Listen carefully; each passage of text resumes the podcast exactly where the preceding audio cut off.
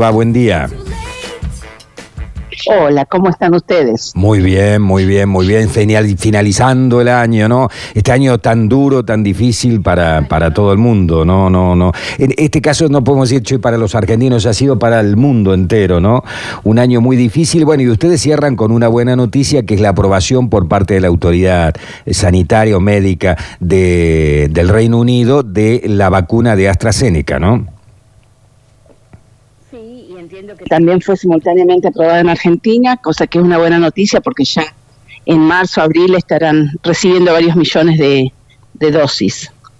este, pero bueno, se habrán enterado también de que el, segundo pico, ya no sé si es tercer pico en el Reino Unido, es increíble. Mm. Este, el número de casos que está teniendo con 50.000 o más de 50.000 infecciones diarias. Este, y ayer llegamos a los 984 fallecimientos en un mm. día, así que bueno, es increíble. Ahora, se decía que era más contagiosa, que era de alta contagiosidad esta segunda o tercera etapa o rebrote o brote o como quieran llamarlo, pero que era menos letal, que era menos virulento, ¿no es así? Mm, bueno, no, en realidad es, hay una nueva cepa que surgió el 20 de septiembre, que se empezó a notar en octubre, noviembre, cuando había un aumento del número de casos en, en una zona de Kent. Ahí encontraron que había habido una mutación que es 70% más contagioso, no tiene menos virulencia, es igual. O sea, no es más letal, eh, es más contagioso. Pero al ser más contagioso hay más enfermos, hay más necesidad de servicios de salud y también hay más fallecimientos, ¿no es cierto? Porque a haber más casos, ya te digo, 50, 53 mil casos diarios estamos llegando. Y es increíble, ¿no? ¿Y, cómo está el sistema sanitario en Gran Bretaña? Bueno, eh, ayer eh, declararon que la zona de Essex, un hospital particularmente de Essex, que está ya sobrecargado, eh, declararon la emergencia y llamaron al, al, personal militar a asistir con, bueno, hospitales de campaña, armaron hospitales de campaña en esa zona, ¿no? Ya hace unos días que se estaban trasladando pacientes desde Londres hasta otra, otras zonas de, del Reino Unido, de Inglaterra, para, bueno, para evacuar pacientes porque no hay suficiente cantidad de camas de terapia intensiva. Eh, bueno, es, es, y además se aumentó a partir de la medianoche de hoy ya o sea, a partir de ahora, se aumentó el nivel de, de, cuarentena, eh, que se llama fase 4, eh, a más regiones del, del, Reino Unido, ¿no es cierto? No solamente en Londres, al sur, Escocia, perdón, no Escocia, Gales, Irlanda del Norte, pero también ahora está en la zona del medio de Inglaterra y del norte. Este, nosotros, por suerte, seguimos en fase 3, o sea, en Sheffield, donde yo vivo, en Yorkshire, seguimos en fase 3, pero bueno, ese, ya no hay ninguno en fase 2 ni en fase 1, son todos fase 3 y 4 y están pensando en crear una fase 5 para que sea aún más estricta. Este, han demorado el ingreso de los chicos a la escuela, que tenía que ser ahora la semana que viene, y bueno, van a ver si lo hacen a, eh, la segunda semana, antes que la tercera semana, la primera semana. Y una fase 5 que sería confinamiento total. Y sí, bueno, entiendo que sí, este, eh, que no existe la fase 5 todavía, pero están pensando en hacer algo más estricto que sea así, con confinamiento total, probablemente un toque de queda, no lo sé, no sé qué más estricto puede ser, pero bueno, la situación está brava, ahora el lunes se empieza a vacunar ya, pero van a pasar por lo menos dos semanas hasta que las, eh, los vacunados eh, tengan ya algo de inmunidad, ¿no es cierto? Bien. Así eh, que bueno, es un alivio en una situación muy difícil. Vuelvo sobre tus palabras. Dijiste, bueno, que se haya aprobado también en Argentina es muy bueno porque seguramente allá por marzo, abril van a tener una buena cantidad de dosis. Había un convenio firmado porque se iba a fabricar la vacuna de AstraZeneca para Latinoamérica eh, en Argentina. Argentina y México iban a proveer de 150 millones de dosis a toda la región, digamos. ¿Eso tenés conocimiento? Si sigue en pie, no sigue en pie, porque me llamó la atención esto de marzo, abril. Nosotros pensamos que podía ser porque hay un laboratorio aquí en Argentina que ya está trabajando sobre la reproducción de la vacuna, que podía ser antes. Bueno, lo que pasa es que eh, yo entiendo que la vacuna ahora se acelera la producción. Tenía que estar primero aprobado, ¿no es cierto? este, de cualquier manera que el Reino Unido compró 100 millones de dosis, pero no tiene las 100 millones de dosis, tiene varios millones. Eh, de cualquier manera, eh, entiendo que lo de Argentina sí se va, a producir en Argentina, no es solamente para Argentina, es para toda Latinoamérica. Y, y, la, cantidad de, de dosis tienen que ser equitativas es decir, van a ser para toda Latinoamérica menos para Brasil y Argentina no va a tener el privilegio de tenerlas antes porque esté en Argentina la, fábrica, ¿no es cierto?, el laboratorio.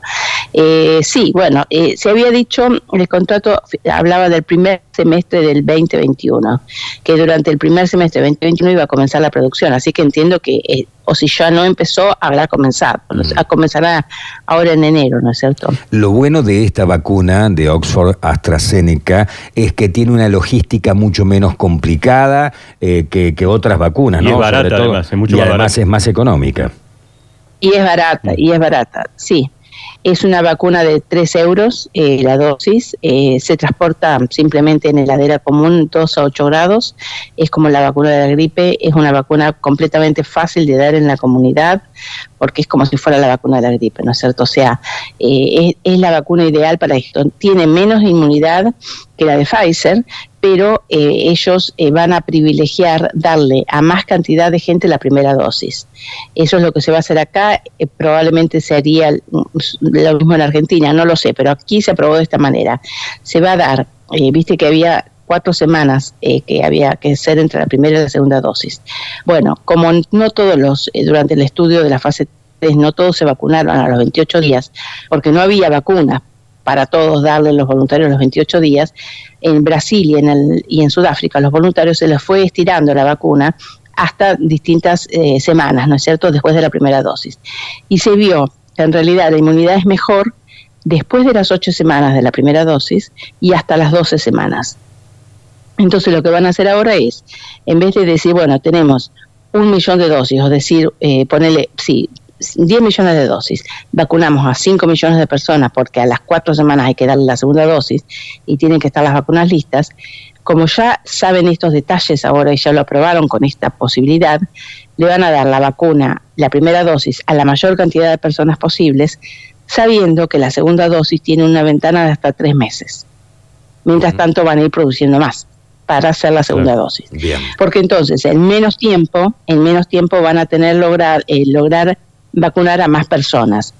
La inmunidad eh, surge hasta un 80% más o menos después de la primera dosis, pero luego es de corta duración. Es decir, que se, se va y por eso hay que dar la segunda dosis. Pero bueno, al tener esta ventana de, de, tres meses, es, es, es, eh, les da más tiempo de vacunar a más. Bien. Doctora, ¿y con las dos dosis aplicadas se sabe más o menos cuánto dura la, la inmunidad?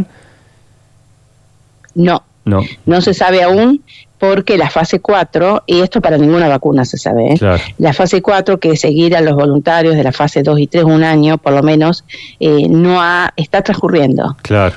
pero nosotros vamos, eh, bueno, ya van a saber antes de que nos toque la segunda dosis, cuándo va a haber que dar una tercera dosis, no antes que nos toque, o sea, durante el transcurso del año tienen que ir evaluando hasta cuándo van disminuyendo los anticuerpos, porque yo creo que se me ocurre que cuando lleguen al 50% los vacunados que han perdido la inmunidad, ahí van a, dar algún refuerzo.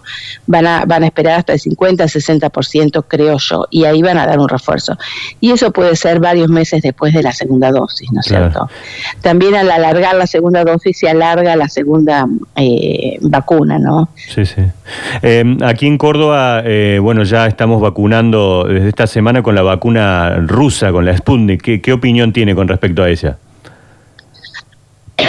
Bueno, con la Sputnik acá no se habla, porque en Europa, digo, porque la fase 3 no ha terminado. Entonces, este escrutinio científico que necesita, que se necesita para, em, para ver las distintas, los distintos grupos dentro de las distintas fases y qué es la mejor para aplicar, para aplicar y cómo se analizan los efectos adversos, las, eh, eh, cómo levantan los anticuerpos, la seguridad, la eficiencia. Para eso necesitas miles de, de voluntarios analizados. Y esos miles de voluntarios se hacen en la fase 3. y la fase 3 de la vacuna de Sputnik estaría terminando en el mes de marzo. Entonces, eh, no hay datos como para decir, eh, bueno, vamos a, vamos a, eh, este, este vamos a considerar su aprobación. No se puede considerar su aprobación aquí, por lo menos de acuerdo a los requerimientos duros del o la Agencia Europea de Medicamentos o el MHRA hasta que no esté la fase 3. Este, piensen que la fase 2 tuvo solamente 100 personas. Es, para usted. se está dando una una vacuna con un análisis de 100 personas y con análisis preliminares, ¿no? Pero nada publicado, nada científico. Usted sabe que no se da información. No hay datos para evaluar. No se da información. no hay. Se ha requerido inclusive. no hay. Mm. No hay. No hay. No hay porque los datos no está terminado. Entonces no hay. Es decir, no, lo que no existe, lo, que no está escrito no existe, eh, decimos en la ciencia. Entonces no hay información escrita porque la información, la fase 3, que en, la vacuna de Oxford comenzó en el mes de abril, mayo y terminó en noviembre y, se analizó entre noviembre y el 30 de diciembre para probarlo, eh, y además de eso se publicó en una revista científica el, 8 de diciembre, esa información no está, pero no está porque no, no, hay, no, hay, no hay que hacer magia, no se puede hacer magia no, no, no ha pasado el tiempo suficiente del experimento, es un experimento todavía, como para decir, bueno, este, lo aprobamos. No dudo que la vacuna va a ser eh, eficiente, no lo dudo, porque es un método muy tradicional el que está aplicando. Es muy similar al de la vacuna de Oxford, pero bueno, la realidad es que eh, la, la, la, información no existe porque, y no puede existir todavía porque no pasó. O sea, porque no han tenido los tiempos suficientes para poder hacer las pruebas suficientes para poder publicarlas. Exacto. Yo lo que digo es que todas las vacunas se están aprobando de emergencia, sin la fase 4. Hay que concluir la fase 3 y analizar la fase 3. Y la vacuna esta de Sputnik eh, es súper emergencia, con la fase 2. El lunes leíamos en un documento justamente de la OMS eh, que se había detectado, se había comprobado que la inmunidad en aquellas personas que logran tener anticuerpos a través de un serológico es de por lo menos ocho meses. ¿Usted coincide con mm. esto? ¿Manejan la misma información? Sí, yo he leído que puede ser ocho meses en promedio, pero yo sé de casos publicados en la literatura con tres meses se han reinfectado. Es decir, que a los tres meses una persona se puede reinfectar. Puede ser que en el promedio dure ocho meses, pero también puede ser que uno se reinfecte a los tres meses. Entonces, eh, bueno, lo importante para esto es que si alguien tuvo coronavirus y dice, ¿me debo vacunar o no? Sí, se puede vacunar, mm. porque uno no se sabe hasta cuándo cubre, pero se espera eh, que la vacuna de inmunidad más prolongada que la enfermedad misma. Bien. bueno, todos estamos esperando vacunarnos, lo que pasa es que todavía no hay vacunas para vacunarse, ¿no? Eh, perdón, perdón, ¿qué dice? que no lo escuché. Que todavía, la, todos queremos vacunarnos, pero todavía no hay vacunas en Argentina, ¿no? Agata se está empezando a vacunar a los equipos de salud, o sea, ni siquiera hay una primera dosis para todas las personas que trabajan en el área de salud, en el campo de batalla, lamentablemente, en Argentina, ¿no? Y, sabe usted que, que Sputnik, el laboratorio de Gamaleya, tenía problemas para obtener la cantidad suficiente de vector a adenovirus 5 para la segunda dosis. Ah. Es decir, que es un problema porque a lo mejor vacunados con la primera dosis por ahí no van a llegar a tener la segunda dosis en tiempo por, por una falta de, de, de vectores eh, por eso estaban buscando juntarse con algún otro laboratorio que utilizara el mismo vector. Bueno, se hablaba de AstraZeneca es, justamente, un, Es un drama para todos. Sí, sí, se hablaba de AstraZeneca. Ellos querían hacerlo con AstraZeneca. No sé si han dado alguna regla o no, pero bueno, esto es una, eh, es una mm, situación muy grave que transcurre en el mundo. De cualquier manera, mira, yo hace unos dos días me invitaron a, a cerrar un ciclo de conferencias en el Museo Histórico de Sarmiento de Buenos Aires sobre las pandemias en el mundo y hablé desde la peste, hablé de la fiebre, eh, la gripe española, y realmente cuando uno ve la gripe española, las situaciones de salud, no había medicamentos, no había tratamientos, no había vacunas, las, estaban en la Primera Guerra Mundial, em, las condiciones de hacinamiento, de pobreza, 50 eh, a 100 millones de muertos. Bueno, nosotros tenemos una pandemia importante, eh, pero tenemos tecnologías, tratamientos, vacunas desarrolladas en 10 meses, este, mm, creo que las, tenemos que ser optimistas porque eh, tenemos más que lo que el mundo ha tenido en otras situaciones de pandemia. Eh, y, lo importante es que tenemos que ser positivos, responsables, porque en mi charla yo mostraba cómo en todas las pandemias, desde la plaga, eh, desde la gripe española, etcétera, cómo salieron fue por el distanciamiento, el uso de barbijo y la higiene. Eso fue lo que lo que lo salvó cuando no había otra cosa. Y bueno, así que tenemos que tenemos que seguir haciendo eso, que la Argentina bueno, en el mundo, no, no, la gente se cansa y no lo cumple, ¿no es cierto? Sí, claro. Te podía, te quiero pasar mis redes, porque si hay gente escuchando, Por eh, favor. tus oyentes y quieren ver, quieren ver, yo voy constantemente subiendo información, eh, es en el Facebook, en el Instagram, es el arroba DR Marta Cohen. DR Marta, Cohen, arroba DR Marta Cohen. Muy bien. Sí. Marta. Así que bueno, ahí voy subiendo la información. Bueno, quiero desearles un feliz año. Gracias, igualmente. igualmente, igualmente para vos. Un feliz año y bueno, que estén todos bien y bueno, que, que podamos el año que viene hablar en, mejores circunstancias, cuando ya comencemos a vacunar y los casos hayan eh, comenzado a caer, haya, haya otra luz de esperanza. Ojalá así sea. ¿eh? Te mandamos un abrazo grande. Eh, muchas gracias porque siempre nos has atendido el teléfono. la gente necesita información, necesita información de otras regiones, necesita información científica, sobre todo en este momento, ¿no? Donde hay tan poca información, inclusive sobre lo, que se está haciendo en Argentina, ¿no? Entonces, eh, se, trata por allí de vender. Bueno, estas páginas que estas páginas que yo he subido, eh, que el Face, el Instagram con mi hermana y unas chicas de una, agencia que me ayudan, de viceversa se llama el estudio, es nada más que coronavirus, es solamente informar eh, sobre los distintos, eh, cómo, cómo va el mundo, cómo va el Reino Unido, cómo, va, cómo van las vacunas, si hay nuevos tratamientos, si hay nuevos descubrimientos, y lo trato de hacer un lenguaje claro como para poder informar a la gente. Marta, felicidades, muchísimas gracias. Bueno, gracias. Saludos. Chao, chao. Chao, hasta luego. La científica, doctora argentina Marta Cohen, desde Gran Bretaña.